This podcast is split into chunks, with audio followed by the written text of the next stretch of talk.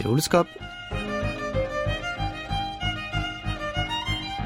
Bonjour à tous et ravi de vous retrouver pour ce dernier numéro du mois de juin de Séoulscope présenté par Clément Charles. Nous vous emmenons cette semaine au COEX, le centre des conventions et des expositions situé dans le sud de la capitale sud-coréenne, où se tenait du 19 au 23 juin dernier le Salon international du livre de Séoul. Mais avant de commencer, saviez-vous que le livre est en France la première industrie culturelle en chiffre d'affaires devant le cinéma? De quoi en faire l'un des principaux vecteurs d'influence et d'exportation en matière de culture. Rendez-vous est donc pris sur le pavillon français où le grand public vient acheter des livres en français ou en coréen et où se tiennent aussi bien des rendez-vous professionnels avec des maisons d'édition françaises que des sessions de dédicaces de la part d'auteurs invités pour l'occasion. Jean-Christophe Fleury, directeur de l'Institut français, nous accueille sur place. On est présent sur ce salon du livre euh, depuis euh, l'origine, tous les ans. Euh, c'est un, projet qui est construit avec le Bureau international de l'édition française, le BIEF. Et donc tous les ans, nous invitons des, auteurs en lien avec la thématique qui, est celle qu'on a choisie pour cette année. Cette année, on a décidé de mettre l'accent sur les sciences humaines et sociales, mais avec une optique qui évidemment intéresse beaucoup les Coréens, qui est celle de les nouvelles technologies, l'intelligence artificielle. Donc, euh, Yvon Jabloca est, euh, connu euh, en France, un petit peu moins ici, mais il a quand même publié ici en Corée et c'était une occasion pour lui de venir. Et Jean-Gabriel Ganassia, qui est plus spécialisé dans le domaine, là, vient de faire une conférence sur l'intelligence artificielle. Le but étant de montrer dans une société qui est extrêmement technophile, euh, mais qui parfois euh, ne s'interrogent pas assez sur les conséquences euh, humaines, sociales, psychologiques des évolutions technologiques, d'amener les Coréens à s'interroger sur où on va. Sur une table au coin du pavillon, nous attend Jean-Gabriel Ganassia, professeur, auteur et président du Comité national d'éthique au CNRS. Quelques minutes avant une table ronde sur l'intelligence artificielle, il a accepté de nous accorder un entretien. Je suis professeur d'informatique à la faculté des sciences de Sorbonne Université et ma spécialité c'est l'intelligence artificielle. Et puis euh, ces dernières années j'ai beaucoup travaillé sur les questions éthiques liées au développement des technologies de l'information, ce qui m'a conduit à devenir président du comité d'éthique du CNRS. De nouveau votre visite aujourd'hui au Salon international du livre de Séoul 2019 C'est je crois la traduction du livre que j'ai écrit il y a euh, deux ans. Euh, intitulé Le mythe de la singularité, faut-il craindre l'intelligence artificielle en coréen. Et est-ce votre première visite euh, en Corée du Sud? C'est ma première visite effectivement en Corée du Sud. Et avant de venir, qu'est-ce que vous connaissiez donc, du pays du matin clair Alors, je connaissais euh, euh, un certain nombre de choses, hein, parce que j'avais d'abord eu des projets avec des Coréens. Hein. On a lancé un programme euh, européen dans lequel il y a une équipe euh, coréenne sur euh, les objets connectés et je travaille plus précisément sur les aspects éthiques de ces objets connectés, même si ce sont des choses qui intègrent de l'intelligence artificielle et qui correspondent aussi à des technologies que, je connais à titre, personnel. Vous êtes au, Salon du Livre aujourd'hui. Quel regard portez-vous sur la littérature? C'est une question qui m'intéresse depuis longtemps différentes raisons. D'abord parce que euh, je me suis demandé depuis pas mal d'années si on pouvait utiliser l'intelligence artificielle euh, pour mieux comprendre les textes, pour mieux les lire, euh, ce qui m'a conduit, entre autres, à monter un laboratoire d'excellence avec les équipes de littérature de la Sorbonne. et puis, j'ai développé un certain nombre de logiciels qui aident à mieux comprendre les textes. Par exemple, j'avais travaillé il y a un certain nombre d'années en collaboration avec l'Institut des textes et manuscrits modernes sur ce qu'on appelle la génétique textuelle, qui permet de comparer différentes versions d'une œuvre pour mieux comprendre sa genèse, hein, c'est-à-dire la démarche intellectuelle de l'auteur. Hein, et on se rend compte qu'il y a des strates de sens que l'auteur rajoute hein, euh, à son écrit au fil du temps. Voilà. Et ça, c'est, je crois, tout à fait passionnant. Et puis, je travaille aujourd'hui sur l'intertextualité. Ce sont, des théories qui ont été introduites en France dans les années 70 avec des auteurs comme Julia Kristeva, Antoine Compagnon, euh, Gérard Genette. Ils me disent qu'un texte n'est pas isolé. Un auteur est dans son époque, il a euh, toutes ces lectures qui transparaissent à l'intérieur du texte, soit de façon explicite par des citations, soit de façon implicite, et on essaye avec des technologies d'intelligence artificielle, de voir si on peut détecter ces euh, traces. Et donc, et alors le, deuxième aspect, bien sûr, qui m'intéresse à titre personnel aujourd'hui, c'est que j'ai écrit un, petit roman qui s'intitule Ce matin, maman a été téléchargée.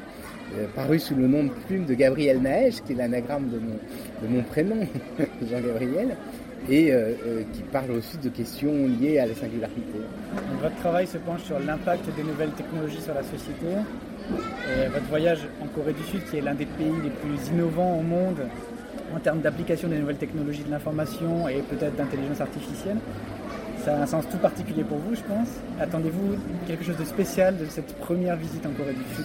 Oui, bien sûr, j'étais curieux de voir euh, comment ici on, perçoit euh, ces technologies, puisque euh, la Corée en produit beaucoup. Hein, il y a visiblement une appétence hein, pour, les, pour les technologies.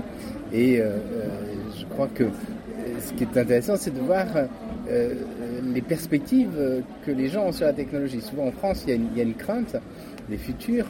Et ici, j'imagine que c'est plutôt l'inverse. Et donc, je voulais voir un peu ce que c'était de ce point de vue-là. Et il y a aussi quelque chose qui m'a paru assez curieux dans les contacts que j'ai avec euh, les industriels, c'est qu'il n'y a aucune euh, retenue, disons, aucune crainte, hein, en particulier sur les questions de protection de la vie privée, hein, alors que c'est assez fort euh, en France. Hein, et donc là aussi, je trouve que c'est très intéressant de voir effectivement jusqu'où les gens souhaitent aller de ce point de vue-là. Jean-Gabriel Ganassia nous parle également de son livre traduit en coréen, Le mythe de la singularité. Pourquoi j'ai écrit le mythe de la singularité? Parce que je euh, souhaitais répondre à un certain nombre euh, de déclarations officielles de gens extrêmement influents dans le monde, comme euh, Stephen Hawking, regretté scientifique, comme Franz Witzek, prix Nobel de, physique, mais aussi des industriels comme Elon Musk ou, Bill Gates qui nous expliquent que l'intelligence artificielle est dangereuse et qu'il va y avoir un moment de basculement où elle va prendre le pouvoir, où la condition humaine va changer. Et ça, je, crois qu'en tant que scientifique, ces craintes ne sont pas fondées. C'est ce que j'ai voulu expliquer dans ce, livre. Mais en même temps, il me semble important de dire qu'il y a quand même des transformations sociales qui sont majeures, qui sont liées au développement des technologies et euh, euh, qu'elles auront des effets politiques extrêmement importants sur le futur, en particulier, je crois, hein, dans euh, les pays démocratiques. Hein, et, c'est, je crois, pour ça qu'il faut, il faut être alerté, mais alerté des vrais risques et pas des fausses peurs. Alors, je crois que il ne faut pas avoir peur de l'IA, justement. il y a un très grand philosophe, Hans Jonas, qui nous parle de l'heuristique de la peur concernant l'écologie. Il nous dit justement, hein, il faut euh, se laisser guider par ces inquiétudes lorsque cette peur est, justifiée. Et euh, les grands changements, les transformations climatiques en particulier, hein, doivent nous alerter aujourd'hui. Mais on, l'a questionné lui-même à la fin des années 90 sur la possibilité qu'il y ait de voir une machine s'autonomiser et prendre conscience. Et justement, il a répondu que cette peur-là n'était pas justifiée. Parce qu'il dit, ben, il se peut qu'avec l'intelligence artificielle, nous ayons euh, euh, des machines qui, euh, par des séquences de calcul, simulent ce qu'est une activité humaine. Mais en même temps, la machine ne prend pas conscience. Hein, et il y a une conscience à l'extérieur. Ben, je crois que c'est ça qui est, important, hein, et je suis tout à fait d'accord avec euh, Jonas de ce point de vue, ce qu'il appelle l'heuristique de la peur, qui est légitime dans certains domaines, ne l'est pas euh, euh, sur l'intelligence artificielle. En revanche, je crois qu'il y a un certain nombre de dangers qui sont liés aux transformations sociales, aux transformations politiques de l'intelligence artificielle, plus exactement du numérique. J'utilise un terme pour caractériser cela, c'est ce qu'on appelle la réontologisation. Alors qu'est-ce que ça veut dire hein? Ontologie, c'est l'aide. Ça veut dire que ce qui fait le lien entre les hommes dans la société évolue avec le numérique. L'amitié, ça existe depuis la nuit des temps. Aristote parle de l'amitié comme étant le fondement de l'éthique. Elle existe toujours, l'amitié. Mais justement, elle se transforme. Est-ce que sur les réseaux sociaux, l'amitié que vous avez à quelqu'un sur Facebook est la même que cette relation particulière euh, euh, d'affinité entre deux personnes, pas tout à fait. Et en même temps, ça ressemble à l'amitié. Et puis, l'amitié elle-même peut se transformer avec les réseaux sociaux parce que vous avez des nouvelles des gens que vous connaissez sur les réseaux. Donc vous avez peut-être n'éprouvez pas la même nécessité de les appeler au téléphone. Et donc, sûr, ce sont ces transformations, je crois, qui font que la société change profondément. Et comme chaque fois qu'il y a des changements, il y a des choses positives, mais il y a aussi des, risques. Hein. C'est-à-dire qu'on peut avoir des, cataclysmes sociaux, des, gens qui se sentent délaissés hein, et qui peuvent euh, politiquement se réfugier vers des euh, euh, politiques isolationnistes, identitaires.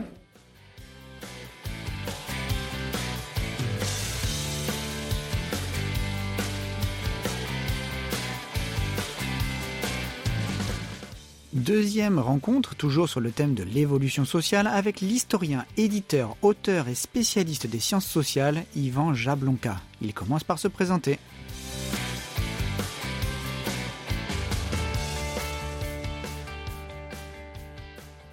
J'ai été invité par euh, mon éditeur ainsi que par euh, l'ambassade de France à Séoul qui m'ont fait un programme magnifique et puis euh, euh, là, je dois faire des tables rondes et des entretiens avec euh, des intellectuels coréens et ça me fait très plaisir. Est-ce que c'est votre première visite en Corée du Sud? C'est ma première visite en Corée du Sud. Et que connaissiez-vous alors du pays avant de venir, du pays du matin clair? Je connaissais une chose positive et une chose triste. La chose positive, c'est le groupe BTS que euh, j'admire et qui de toute façon, j'ai pas beaucoup de mérite puisque euh, maintenant euh, leur euh, succès est planétaire. Mais bon, j'aime bien leur musique et puis j'aime bien aussi la masculinité nouvelle qu'ils incarnent.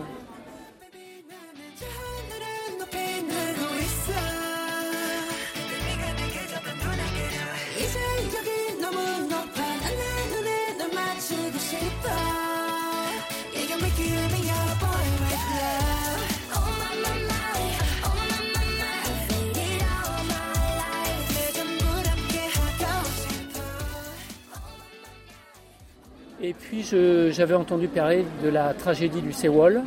Et ça, euh, c'est quelque chose qui m'a fait réfléchir en tant que citoyen, en tant que père de famille, et aussi en tant qu'historien sociologue, parce que bien sûr, ça révèle des choses sur la société coréenne, comme tout le monde le sait. En tant qu'historien sociologue, vous avez déjà eu des, euh, entretiens avec des Coréens, que ce soit en France ou euh, aujourd'hui en Corée? Aujourd'hui, par exemple, j'ai fait une présentation à l'université euh, Koukuk euh, sur mon livre Laetitia. Et puis hier, j'étais à l'université Iwa pour parler de méthodes, de sciences humaines et de nouvelles écritures de l'histoire. Donc voilà, donc j'ai eu cette chance d'avoir des, des, entretiens, des dialogues passionnants. Vous travaillez donc beaucoup autour de l'histoire, des sciences sociales et de la littérature. Qu'est-ce qui vous intéresse exactement dans tous ces domaines-là? C'est mon métier, c'est mon métier, c'est le métier que j'ai choisi. Ce que j'aime dans les sciences sociales, c'est qu'elles permettent de comprendre le monde dans lequel on vit, les passés, le présent. Et je crois que euh, les sciences sociales apportent euh, de la compréhension et aussi un discours de vérité dans le monde qui est le nôtre et qui sinon resterait en quelque sorte illisible. Et pouvez-vous expliquer à nos auditeurs ce qu'est une enquête de sciences sociales? C'est l'objet Laetitia ou la fin des hommes, traduit en coréen d'ailleurs.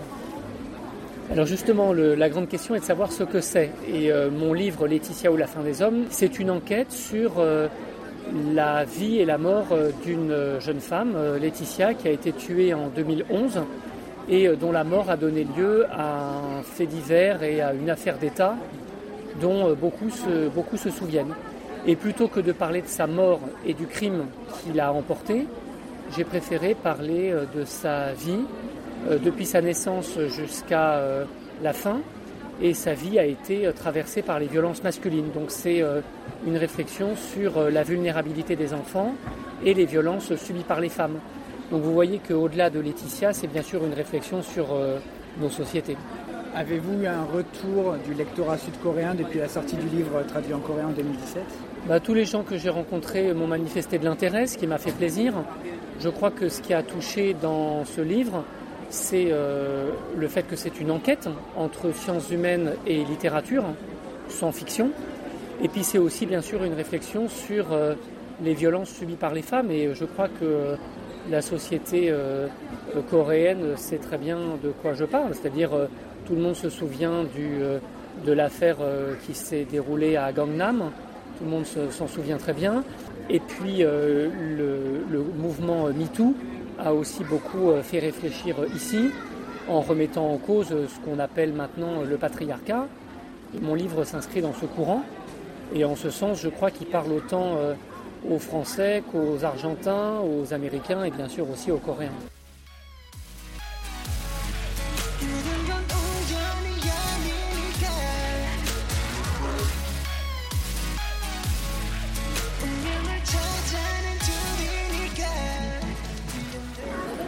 Sont vos prochains projets littéraires? J'ai un livre qui sort euh, dans deux mois en France qui s'appelle Des hommes justes et c'est une réflexion sur les nouvelles masculinités. Comment euh, être euh, un homme aujourd'hui dans l'époque MeToo? Comment être un homme qui respecte non seulement les droits des femmes mais aussi les droits de tous les hommes, les homosexuels par exemple? Et hum, il me paraît important de réfléchir aux nouvelles masculinités qui ne peuvent pas être euh, semblables aux masculinités de nos grands-parents, voire de nos pères. Une masculinité euh, qui euh, de plus en plus dépassée, ringarde en quelque sorte. Et je crois que c'était important de réfléchir en tant qu'homme sur la justice de genre, c'est-à-dire la manière dont les relations de sexe doivent être pensées selon la manière dont les relations sociales de sexe doivent être pensées selon des critères de justice. Donc je crois qu'il faut être non seulement un homme féministe, mais aussi un homme juste, dans la mesure où la justice de genre euh, peut euh, permettre de repenser euh, les relations au sein du couple, dans la famille, mais aussi dans l'entreprise, dans le monde politique, dans l'administration et dans tant d'autres domaines. Qu'attendez-vous exactement de cette visite? Quand vous rentrerez en France, qu'est-ce que vous attendez, euh, qu'est-ce que vous comptez ramener de... J'ai découvert un pays, j'ai découvert euh, un peuple. Et puis euh, ce qui me touche en Corée du Sud, c'est d'abord le caractère d'innovation, innovation technique, mais aussi innovation politique dans tous les domaines. Et ça, je crois que c'est quelque chose qui est fascinant aujourd'hui en Corée. Et puis, je me sens proche aussi de la Corée parce que la Corée a été un pays martyrisé au XXe siècle. Euh, depuis euh, la colonisation euh, jusqu'à les guerres de la guerre froide, en passant par les souffrances de la Deuxième Guerre mondiale. Et en tant qu'historien et aussi en tant que petit-fils de déportés juifs, je ne pouvais être que sensible à cet aspect de l'histoire coréenne.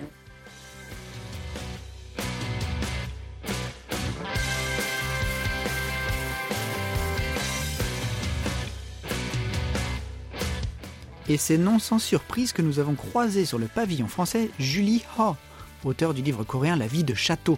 Nous ne pouvions pas ne pas lui poser quelques questions.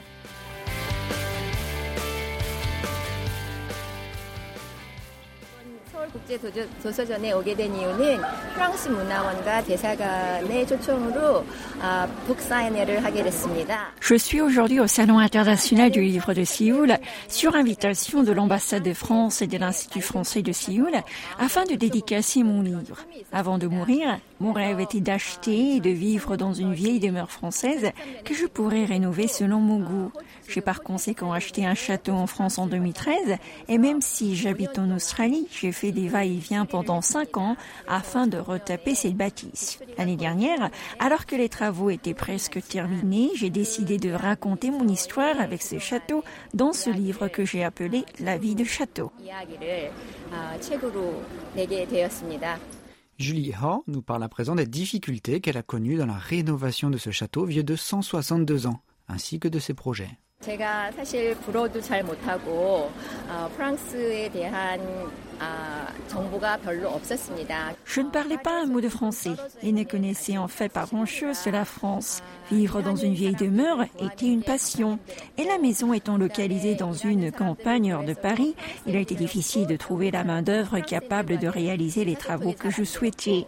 Des Français et des Anglais sont venus travailler, mais avec les premiers, la langue a été un frein important. Et avec les seconds, à vrai dire, ils m'ont pas facilité la vie. J'ai eu beaucoup de déceptions, donc pendant ces travaux-là. Mais pendant cinq ans, avec les va-et-vient, et la maison a été achetée et en travaux, notre château voit quand même le jour. Concernant mes projets, si j'en ai l'opportunité, j'aimerais écrire un livre consacré aux petits villages français que j'admire plus que tout. Je pense qu'il serait intéressant de présenter la culture et la gastronomie française aux Sud-Coréens qui ne sont pas forcément bien informés sur ces sujets. Rien n'est fixé, mais si l'occasion vient, pas sortir un ouvrage sur ce sujet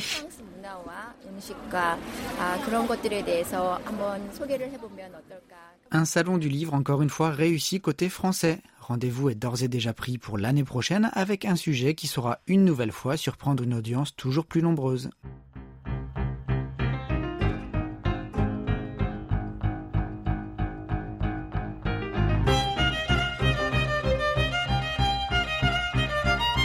Nous arrivons au terme de cette émission qui vous était présentée par Clément Charles au micro avec Yang au doublage et à la réalisation. Merci de votre attention et rendez-vous pour un prochain numéro de Seoulscope. À très bientôt sur KBS World Radio.